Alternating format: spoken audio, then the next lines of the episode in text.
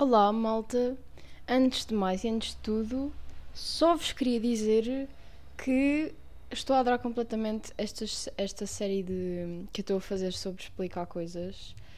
Uh, acho, acho mesmo engraçado e pensava, tipo, eu sentia que ia, que ia ser bem interessante para outras pessoas ouvirem, uh, mas propriamente comecei por mim, porque eu já vi isto super engraçado e agora estou a ver que boa gente está a gostar uh, desta série que eu estou a fazer e está a ficar super interessante. Portanto, olhem, obrigada por, uh, por às vezes, tipo, quando se lembram de darem feedback. Obviamente não pode ser sempre, mas eu gosto sempre quando vocês falam se gostam ou se não gostam. Pronto, hoje vamos falar de uma coisa que talvez não é a coisa mais feliz de se falar, não é? Uh, não é como falar de uma coisa super engraçada. Vamos falar de cancro. Um, que é uma coisa muito importante a ser falada, apesar de não ser assim muito bonito, porque muita gente tem cancro na vida. Tipo, eu estive a ver, supostamente um a cada dois homens tem cancro e uma a cada três mulheres vai ter cancro. Ou seja, tipo, what the hell? É muita gente a ter essa doença no, num espaço de uma vida e, e há muita gente que não sabe propriamente como é que o cancro se forma, como é que o cancro afeta uh, o corpo. Há muita gente que, pronto, sabe que o cancro é uma doença grave, que neste momento não tem uma cura uh, fiável, ou seja, não, não temos a certeza se a pessoa vai sobreviver ou não se tiver essa doença. Uh, e há muita gente que não sabe muito bem o que é, ou seja, se alguém da família ou se a própria pessoa tiver cancro, não faz a menor ideia o que é que tem. Portanto, achei engraçado fazer, falar sobre isto, até porque eu também não sabia muita coisa, diga-se de passagem, uh, e achei engraçado, achei engraçado aprender. Para começar, eu, eu queria dizer que uh, o cancro não é só uma doença, como eu estava a dizer, o cancro são várias doenças uh, que podem aparecer. Por exemplo, as, os cancros mais comuns uh, nos homens é o cancro da pele e no das mulheres também costuma ser o cancro da pele. Depois, nos homens, temos o cancro dos testículos, na, na mulher costuma haver o cancro da, da mama. Pronto. E todos esses diversos tipos de cancro são cancros diferentes, são tratados de maneiras diferentes e um, até o mesmo cancro, por exemplo, dois homens que têm os dois cancro um, dos testículos, os dois tipos de cancro podem ser diferentes e podem ser tratados de maneiras diferentes. Ou seja, por isso é que é muito difícil arranjarmos uma uma solução, uma, uma cura para o cancro, porque há tantas formas de ele aparecer de maneiras diferentes que é literalmente impossível encontrarmos uma maneira única para, para tratar cada um deles. Ou todos eles, no caso. What the hell, não é cada um deles, é todos eles. Pronto, cada um é diferente um, um do outro. Pronto, outra palavra que eu costumava ouvir muito um, era o, os tumores benignos e os tumores malignos. E eu não sabia muito bem qual era a diferença. Ok, eu percebia que quando diziam tumores malignos uh, é uma coisa má e benignos parece ser melhor do que malignos, mas não fazia a menor ideia do que é que isso significava. E depois eu descobri que um tumor benigno é quando esse tumor, ou seja, são várias células cancerígenas juntas, que formam um tumor, quando esse tumor não tem a capacidade de sofrer metástases, ou seja, de se espalhar para o, resto do, para o resto do corpo. Ou seja, é muito mais fácil de tratar e provavelmente a pessoa é muito mais capaz de sobreviver do que se for um cancro, um cancro maligno que se pode espalhar pelo resto do corpo e a pessoa praticamente não tem hipóteses, pelo menos se não for descoberto muito recentemente. Hoje em dia há várias maneiras de tratar o cancro e de combater. Uma delas, e isto depende, obviamente, do tipo de cancro que a pessoa tem. Por exemplo, se for um cancro, como eu estava a dizer, pequeno, que não se espalha para o resto do corpo e que ainda está nas fases iniciais, pode ser tratado, por exemplo, com cirurgia. Ou seja, um, é removido, tipo, o máximo que, que, pode ser removido. Mas o problema das cirurgias é que muitas das vezes não temos a certeza se, se o cancro foi totalmente removido. Porquê? Normalmente nunca temos, na verdade. Porque, por exemplo, uma célula cancerígena pode ter viajado para outra parte do corpo qualquer e depois, quando a cirurgia acaba, passada uma semana, o cancro já se desenvolveu noutra parte qualquer do corpo. Portanto, o cancro é uma doença muito perigosa por causa disso, porque nós nunca temos a certeza se ele foi totalmente removido, com cirurgia ou com qualquer outro tipo de tratamento. Outra coisa que. Um, outro tipo de tratamento para combater o cancro é, por exemplo, a quimioterapia, e que é muitas vezes junta com, com a radioterapia, porque as, todas estas uh, estas formas de tratamento, se forem todas juntas ao mesmo tempo, muito mais provavelmente o cancro uh, desaparece, não é? Se for só uma, nunca vamos ter a certeza, portanto, muitas vezes, quando uma pessoa tem cancro, estas formas todas de tratamento são juntas todas ao mesmo tempo. Pronto. Uh, obviamente, depois há efeitos secundários, mas, mas é o que é. É melhor ter os efeitos secundários do que morrer sem ter lutado e sem ter feito o tratamento, não é? Pelo menos cada um tem a sua opinião, não é? Há pessoas que preferem não fazer. Mas pronto, eu não sabia o que é que, o que, é que era a quimioterapia e a radioterapia.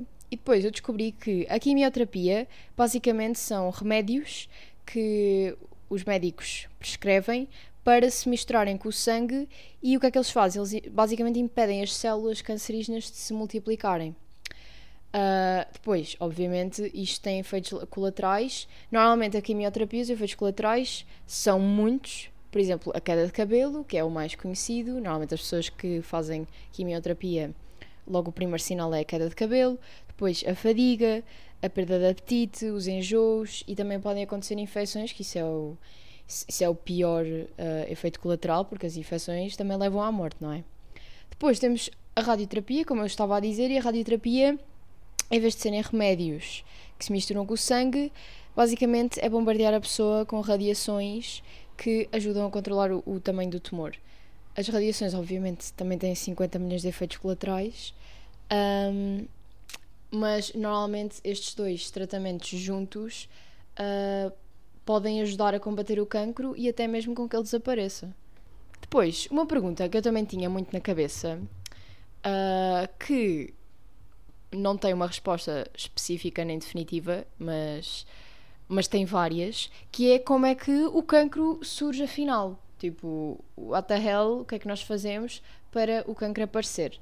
Ok, obviamente que às vezes não somos nós que fazemos propriamente uma coisa específica, podemos ter genes ou características hereditárias que nos levam a ter cancro e, olhem, não há nada a fazer, mas muitas vezes uh, o cancro aparece porque sofremos um, um, efeito algum agente cancerígeno. E o que é que são agentes cancerígenos? Normalmente, os mais comuns e o que as pessoas mais costumam falar são o tabaco, o álcool, uh, as radiações, uh, as radiações ultravioleta, por exemplo, por isso é que aparece o câncer da pele, a poluição, os químicos, os vírus, a exposição solar ou a genética, como eu estava a dizer.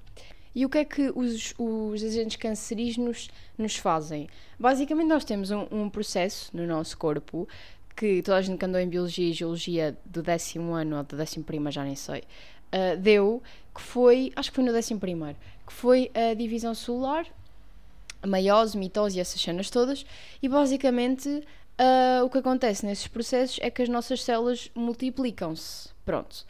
Uh, as nossas células estão sempre a multiplicar. E, basicamente, o que os agentes cancerígenos fazem é que, quando as células se multiplicam, o nosso DNA também se está a multiplicar, porque todas as células têm, o, o têm DNA. Pronto.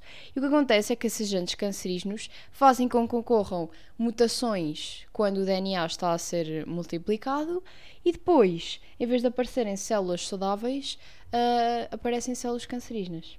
Basicamente é isto. Depois as células cancerígenas juntam-se, vão-se juntando, tod, todinhas, né? Num, num, num, pequeno espaço e aí é que formam os tumores. Pois os tumores podem viajar para, para qualquer parte do corpo e aí é que, por exemplo, temos câncer da mama, câncer não sei o quê, câncer não sei o que mais. Normalmente, para se detectar o cancro numa pessoa, normalmente fazem-se biópsias. E basicamente o que é que são biópsias? Também já tinha ouvido muito este termo, não fazia a menor ideia do que, é que era uma biópsia. Basicamente é um procedimento cirúrgico onde se recolhe uma amostra de, dessas células cancerígenas para posterior uh, estudo em laboratório, que é para sabermos como é que vamos tratar esse cancro. Normalmente também se podem. O, o tratamento dos cancros também se faz assim, em vez de ser a cirurgia para remover totalmente o cancro, Pode não ser para remover totalmente o cancro, porque o cancro já está noutro órgão, e assim tira-se apenas um bocadinho para se estudar esse cancro e saber como é que, como é que como é que vamos tratar, que remédios é que vamos usar e etc. Outro nome que eu achei uh, super relevante falar aqui é muita gente quando fala da remissão do cancro. O que é que é a remissão do cancro?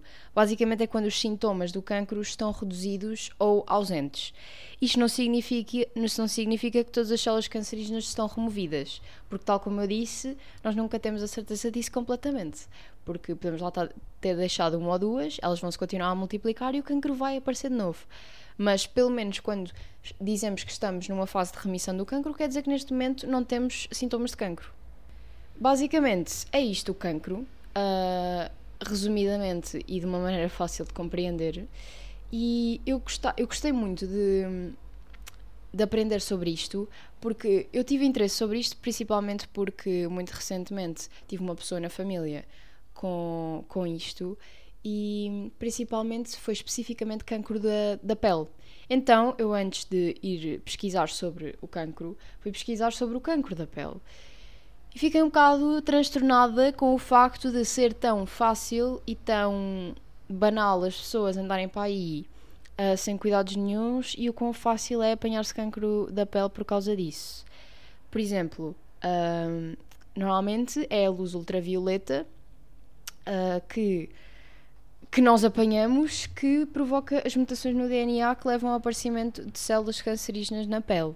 E por isso é que as pessoas têm câncer da pele. E, e não, é, não é pensarem, ah, ok, eu não, mas eu não apanho queimaduras, eu não, eu não fico com escaldões nem nada disso, portanto está tudo bem. Não! Tipo, literalmente vocês podem não apanhar nada, mas se apanharem sol em excesso e não, se, e não protegerem a vossa pele com, por exemplo, um protetor específico, a luz ultravioleta continua a apanhar. Hum, a derme e a epiderme. Tipo, não é por não apanharem escaldões que não apanharam luz ultravioleta suficiente para apanharem câncer da pele, o que é completamente uh, assustador. Depois aprendi outra coisa super interessante que foi uh, existem literalmente três tipos de câncer da pele. Uh, os, os, dois que normalmente não são assim tão prejudiciais são os carcinomas, um deles, isto é super teórico, mas um deles é o carcinoma uh, basocelular e o outro é o carcinoma espinocelular. Basicamente, uh, estes aparecem normalmente em zonas que apanham mais sol, nomeadamente no rosto, uh, ou também pode surgir em zonas, em zonas menos expostas, mas não são assim tão graves. Depois, o mais grave é mesmo o, o melanoma, que é o tipo de cancro da pele mais, mais grave, que normalmente tem tendência a espalhar-se. Por isso, por isso é que é que é muito mais difícil de tratar e normalmente as pessoas que morrem de cancro da pele é por causa de melanomas.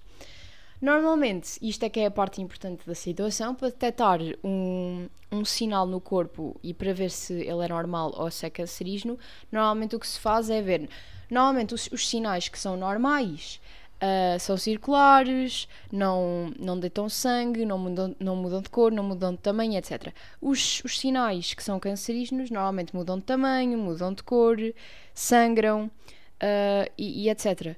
Portanto, uh, é melhor ter cuidado e é melhor não apanhar demasiado, demasiada exposição solar.